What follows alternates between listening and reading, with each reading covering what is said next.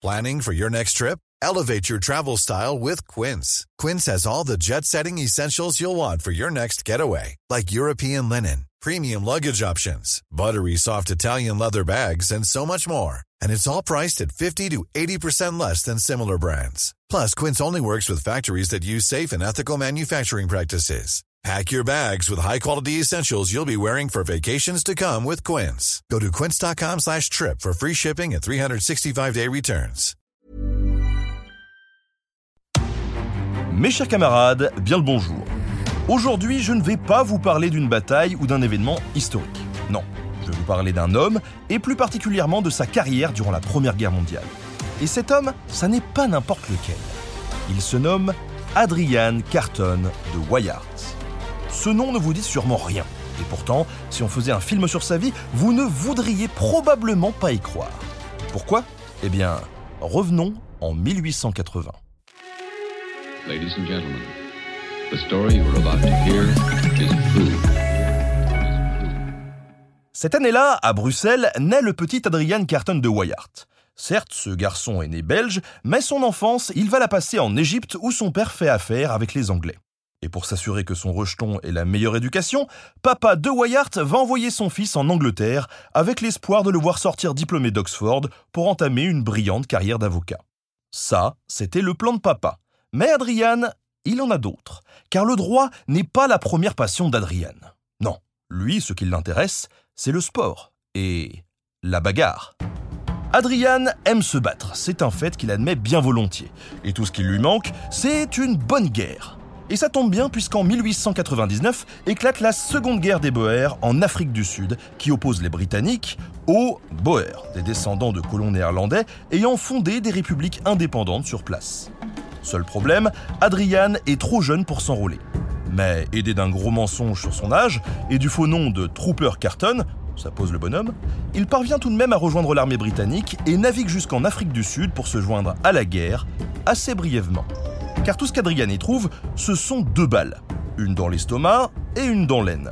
C'est donc sur une civière que notre jeune homme revient en Angleterre. Mais si vous pensez que cette expérience l'a découragé, vous vous trompez lourdement. Bien au contraire, Adrian est convaincu que la guerre, c'est son affaire. Et il en veut encore. Des batailles, hein, pas des blessures. Alors oui, pour vous et moi, la guerre, c'est mal. Enfin, j'espère que ça l'est pour vous.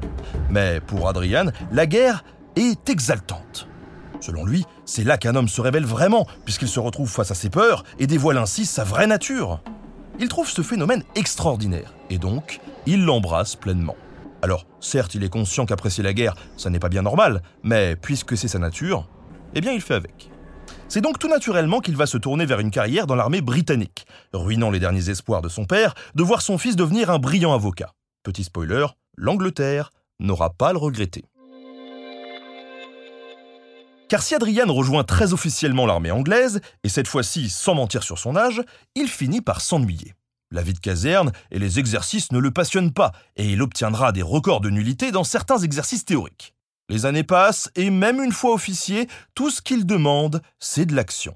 Il rêve d'une mort glorieuse au combat, et c'est pourquoi, durant une période un peu trop calme à son goût, il part pour le Somaliland britannique afin d'aller y combattre des rebelles locaux. Oui, c'est vrai, c'est une période très calme, puisque son navire part le 23 juillet 1914, juste à quelques jours du début de la Première Guerre mondiale. Un peu ballot pour quelqu'un qui voulait la guerre. Adrian n'apprend que la guerre a éclaté qu'à son arrivée au Somaliland. À peine débarqué, il n'a plus qu'une envie, rembarquer. Mais les ordres sont les ordres. Et pendant que le corps expéditionnaire britannique part affronter les Allemands en France et en Belgique, Adrian doit lui pacifier des villages au fin fond du désert à dos de. C'est ce qu'on appelle le Camel Corps. En jette, hein Mais de l'action, Adrian va en avoir. Ainsi, durant une seule attaque contre les rebelles retranchés dans un village, il est touché non pas une fois, mais quatre. Il se fait cisailler une oreille, reçoit un éclat dans l'épaule, est blessé à l'œil et, refusant de se replier, il reprend une balle dans le même œil. À chaque blessure, Adrian a refusé de quitter le champ de bataille. Après tout, qu'est-ce que deux balles dans l'œil, hein? Les combats terminés, Adrian est quand même rapatrié en Angleterre pour y être opéré. Beaucoup de soldats s'en seraient arrêtés là, auraient demandé une pension et seraient retournés à la vie civile, mais Adrian Non. Au contraire, puisqu'il est de retour en Europe. il supplie qu'on le laisse aller se battre contre les Allemands. Je pense que vous commencez à bien cerner le bonhomme. Mais voilà, Adrian est certes très motivé, mais la commission médicale de l'armée a une autre opinion. Adrian a déjà reçu un certain nombre de blessures, et il est désormais borgne. Qu'iraient penser les Allemands en voyant ça On n'a plus que les officiers blessés à leur envoyer Hmm, ça ne serait pas très sérieux. Adrian propose donc un arrangement. Il portera un œil de verre pour tromper l'ennemi. La commission approuve cette idée et sitôt les documents signés, Adrian jette son œil de verre et embarque pour le front avec un bandeau qui lui donne des airs de pirate. Et c'est tout de même bien plus classe. Et à la classe, il faut ajouter un certain flegme face au danger, puisqu'Adrian croit fermement en une chose, le destin. À tel point qu'il est extrêmement superstitieux. S'il doit mourir, il mourra. Alors, pourquoi se cacher? C'est ainsi qu'une fois sur le continent, durant un bombardement de sa tranchée, un de ses officiers lui dit qu'il ferait mieux de se mettre à l'abri. Adrian n'a pas le temps de lui expliquer sa théorie, qu'un obus tombe directement sur l'homme qui lui parlait et le pulvérise, sans blesser Adrian. Confirmant au passage, selon lui, la théorie de notre homme. Quand son heure viendra, elle viendra. Mais là, tout de suite, il a encore une guerre à mener. Pour autant, si Adrian joue avec le destin, le destin joue aussi avec lui et continue de lui distribuer encore plus de blessures. Ainsi, alors qu'il participe à une relève de nuit à Ypres, le groupe d'officiers dont Adrian fait partie s'égare et tombe droit sur une sentinelle allemande. Elle ouvre le feu et mutile sérieusement la main d'Adrian. Emmené à l'infirmerie, vous l'imaginez, comme toujours, Adrian demande à retourner au front au plus vite. Pour vous montrer sa motivation, sachez que deux de ses doigts pendouillent. Et puisqu'un chirurgien refuse de les lui retirer sur le champ et lui demande de patienter, eh bien Adrian se les coupe avec les dents, parce qu'il n'a pas que ça à faire. Ah, je vous l'avais dit, hein. Dans un film, vous n'y croiriez pas. Bref, Adrian est tout de même renvoyé en Angleterre où l'état de sa blessure s'aggrave. Opération après opération, les chirurgiens tentent de sauver sa main. Mais Adrian perd patience et demande à ce qu'on la lui coupe car ça ira plus vite. Et puis, sans anesthésie générale, hein. il n'aime pas ça. La suite, vous l'avez deviné, il se coupe la main. À ce stade, je ne vous cache pas que la commission médicale se voit mal renvoyer au front un officier non seulement borgne, mais désormais aussi manchot. Pourtant, Adrian insiste en leur expliquant que pendant sa convalescence, il est parti chasser avec succès. Et que s'il peut tirer un oiseau, nul doute qu'il peut tirer un ennemi. C'est ainsi qu'en 1916, Adrian Carton de Wyatt retourne combattre en France. Mais je vous l'ai dit, Adrian est conscient qu'il aime un petit peu trop la violence. Et s'il est calme face au danger, il l'est beaucoup moins avec les gens qui lui tapent sur les nerfs. Aussi, de peur de ce qu'il pourrait faire s'il s'énervait au milieu de ses hommes, il se désarme et refuse de porter un revolver. Oui, Adrian refuse d'aller armé à la guerre car il s'estime trop dangereux. Tout un concept. En lieu et place, il ne transporte avec lui que le stick réglementaire des officiers anglais, soit un simple bâton. Quant à son second, un certain Holmes, Adrian ne l'autorise à transporter que son plaid et son réchaud, ce qui ne les empêche pas d'attaquer ainsi équipés à la tête du régiment. Imaginez les pauvres Allemands en face, voyant sortir de la tranchée anglaise un borgne manchot armé d'un bâton suivi d'un type courant un plaid à la main, fonçant droit vers eux. Vous devez penser qu'il devait être ridicule, et franchement, oui. Mais il faisait quand même des étincelles. C'est ainsi qu'en 1916, Adrian se retrouve au cœur de la célèbre bataille de la Somme. Et ces hommes sont impressionnés à la vue de leur officier borgne et manchot qui jette des grenades sur l'ennemi en les dégoupillant avec les dents, faute d'avoir deux bras. Et mener des hommes et les motiver, Adrian, ça il sait faire. Par exemple, lorsqu'il tombe sur un soldat dans un trou d'obus, Adrian lui demande pourquoi il a cessé d'avancer. Le soldat lui répond qu'il vient d'être blessé quatre fois et ne peut plus continuer. Adrian lui donne un bon coup de stick et s'exclame que quatre blessures, ce n'est rien. Il en a bien plus au compteur et qu'est-ce qu'il l'arrête lui? Hein?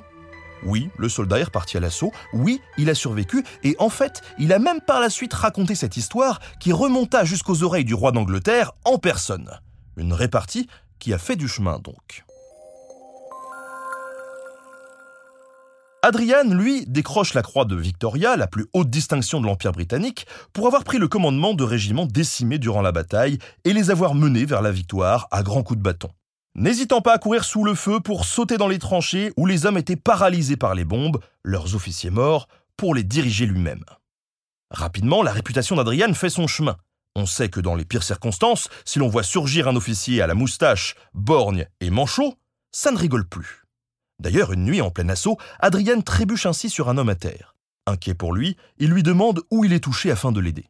Mais le soldat lui répond que il n'est pas blessé. Il se planque, voilà tout. C'est lorsqu'il entend Adrian demander à quelqu'un de lui passer un revolver qu'il comprend à qui il a affaire et file aussitôt à l'assaut. Je vous l'ai dit et je vous le répète, c'est un film. Mais vous pensez bien qu'Adrian ne peut pas continuer longtemps sans être blessé, puisque c'est devenu une sorte de seconde nature chez lui. Et effectivement, durant un assaut, il prend une balle de mitrailleuse dans la tête. Mais il va bien, je vous rassure. Renvoyé en Angleterre, il se remet de cette blessure dont beaucoup ne seraient pas revenus et retourne en France faire la guerre, bien sûr. Où aussitôt, il reçoit cette fois un éclat d'obus dans le genou. À ce stade de l'épisode, vous voulez peut-être savoir à combien de blessures en est Adrian. La réponse est facile, beaucoup. Nouveau tour à l'hôpital en Angleterre, nouveau retour en France une fois remis, et Adrian repart au combat, où il se fait à nouveau cisailler une oreille, mais refuse qu'on le renvoie à l'hôpital pour si peu. Il ne voudrait pas manquer les dernières grandes batailles de la guerre. C'est ainsi près du front qu'Adrian va rencontrer le roi d'Angleterre en personne, qui, ayant tant entendu parler de cet officier bien singulier, l'invite à sa table. Le roi ne manque pas de vanter les mérites de ce héros anglais, et Adrian fait alors remarquer à l'assistance qu'il n'est pas anglais, mais belge ce qui plombe un peu l'ambiance. L'histoire dit que le roi, vexé d'apprendre qu'un de ses meilleurs officiers n'est même pas anglais, lui demande de rectifier ça au plus vite. Bref, la guerre se poursuit pour Adrian et vous l'imaginez, il est toujours sur le front, suivi par son fidèle Holmes, qu'il retrouve un jour profondément traumatisé. Est-il blessé? Victime d'obusite Non. Holmes est désespéré. Un obus est tombé tout près de lui et il a détruit le plaid et le réchaud de son patron. Un crime impardonnable à ses yeux. Une nouvelle fois cependant, Adrian gagne un séjour à l'hôpital. Cette fois-ci, il a décidé que ce n'était pas parce que les Allemands faisaient un tir de barrage qu'il n'allait pas le traverser. Ces hommes étaient de l'autre côté ils avaient besoin de lui. Dans l'affaire, il reçoit donc cette fois-ci un éclat dans la hanche. Borgne, manchot, avec une hanche et un genou blessé, sans compter ses blessures aux oreilles, à l'aine et au ventre, n'importe qui serait mort deux ou trois fois. Mais Adrian, lui, est toujours debout. Enfin, brièvement, car à nouveau blessé, il manque de perdre la jambe et se retrouve à nouveau allongé à l'hôpital. Heureusement que nous n'avions pas de détecteur de métaux à l'époque, car Adrian les aurait fait exploser en passant dessous. Toujours est-il qu'Adrian grogne parce qu'il ne peut pas aller se battre sur son lit d'hôpital avec sa jambe blessée. Lorsqu'il voit le prêtre arriver à son chevet, ce dernier lui dit de ne pas s'inquiéter, qu'il a vu bien pire, comme par exemple, quelques mois auparavant, un type bizarre qui avait perdu la main et l'œil. Quand Adrian lui demande son nom, le prêtre lui répond un certain Adrian Carton de Wyatt. Eh oui. Toujours sur la brèche, Adrian retourne au front et la guerre s'arrête. C'est donc en véritable héros qu'il atteint l'armistice, symbole de l'anglais volontaire, toujours à son poste, et ce, malgré un nombre de blessures absolument effarant. Je souhaitais vous parler de la carrière d'Adrian Carton de Wyatt durant la Première Guerre mondiale, et ce serait sûrement déjà assez extraordinaire. Mais au vu de ce qu'a fait Adrian par la suite, il serait criminel de ne pas le mentionner. Non, parce que tout ça, ça n'était qu'un début. Alors, je ne vais pas tout vous raconter, mais voici un petit aperçu. Après la Première Guerre mondiale, les Anglais envoient Adrian en mission en Pologne pour aider les Polonais à lutter contre les bolcheviks qui attaquent. Adrian va s'y montrer tellement efficace et tenace, malgré plusieurs attentats contre sa personne, que non seulement les Anglais ne vont pas en revenir, mais que la Pologne va lui offrir un manoir où couler des jours heureux en remerciement. C'est ainsi que durant près de 20 ans, Adrian disparaît, retiré en Pologne. Jusqu'en 1939, où la Pologne est envahie par l'Allemagne. Adrian, âgé de 60 ans, sort de sa retraite pour retourner combattre. Il parvient à échapper aux forces allemandes, gagne l'Angleterre, obtient le commandement de commando et repart combattre en Norvège. Puis on veut l'envoyer aider la résistance yougoslave, mais son avion s'écrase en mer. Et il survit, en réalité, durant sa vie, Adrian survivra à plusieurs accidents d'avion. Mais, comme il l'a dit, si ça n'est pas son heure, ça n'est pas son heure. Même ça, on pourra en faire un podcast entier. Toujours est-il qu'après ce crash en mer, il nage depuis l'épave de l'avion jusqu'à la côte, où, hélas, Adrian est capturé et envoyé en camp de prisonniers en Italie. Mais il y mène une vie infernale aux Italiens, au point que ces derniers négocient même pour le renvoyer aux Anglais entre deux tentatives d'évasion de l'inarrêtable officier. Lorsqu'enfin il parviendra à regagner l'Angleterre, Adrian demandera à reprendre du service et sera envoyé conseiller Chiang Kai-shek en Chine dans sa lutte contre les Japonais. Non seulement Adrian s'y fera encore remarquer, mais il remettra même sèchement Mao Tse-tung en place durant une réunion, ce qui n'est clairement pas arrivé très souvent à Mao dans sa vie. Il finira par rentrer en Angleterre écrire ses mémoires, dont la préface sera écrite par un type un peu connu du nom de Winston Churchill. Il ne se lança jamais en politique car il détestait cela, mais égal à lui-même, il écrira qu'il reconnaît un mérite aux politiciens, c'est que sans eux, pas de guerre. Et comme lui il aime ça, il leur dit merci. Adrian s'éteignit paisiblement en 1963 à l'âge très honorable de 83 ans. Et si vous pensez que j'ai exagéré durant ce podcast sur le rapport de notre homme à la guerre, eh bien sachez qu'à un journaliste qui demandait à Adrian ce qu'il avait pensé de la Première Guerre mondiale, ce dernier a simplement répondu Franchement, hmm, j'ai apprécié.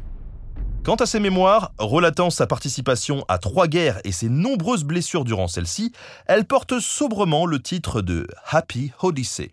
Et je crois que tout est dit. Merci à Julien Hervieux pour la préparation de cette émission. Merci à Studio Pluriel pour la technique. N'oubliez pas de vous abonner au podcast pour ne pas louper les prochains épisodes de Nota Bene. À très bientôt.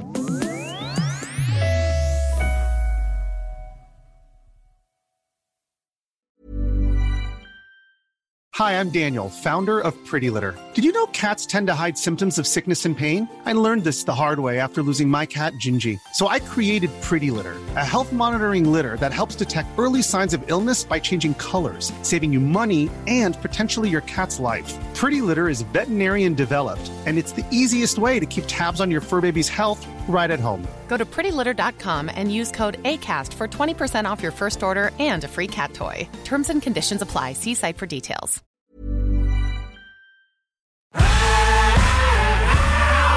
Si vous avez aimé ce podcast, vous aimerez aussi mon autre podcast, Callisto, dans lequel je vous raconte des mythes et des légendes. En attendant que vous nous suiviez sur Castbox, Apple Podcast, Podcast Addict ou toute autre plateforme qui propose cette fonction, n'hésitez pas à vous abonner. Vous pouvez même nous laisser une note et, soyons fous, un petit commentaire, je le lirai avec plaisir.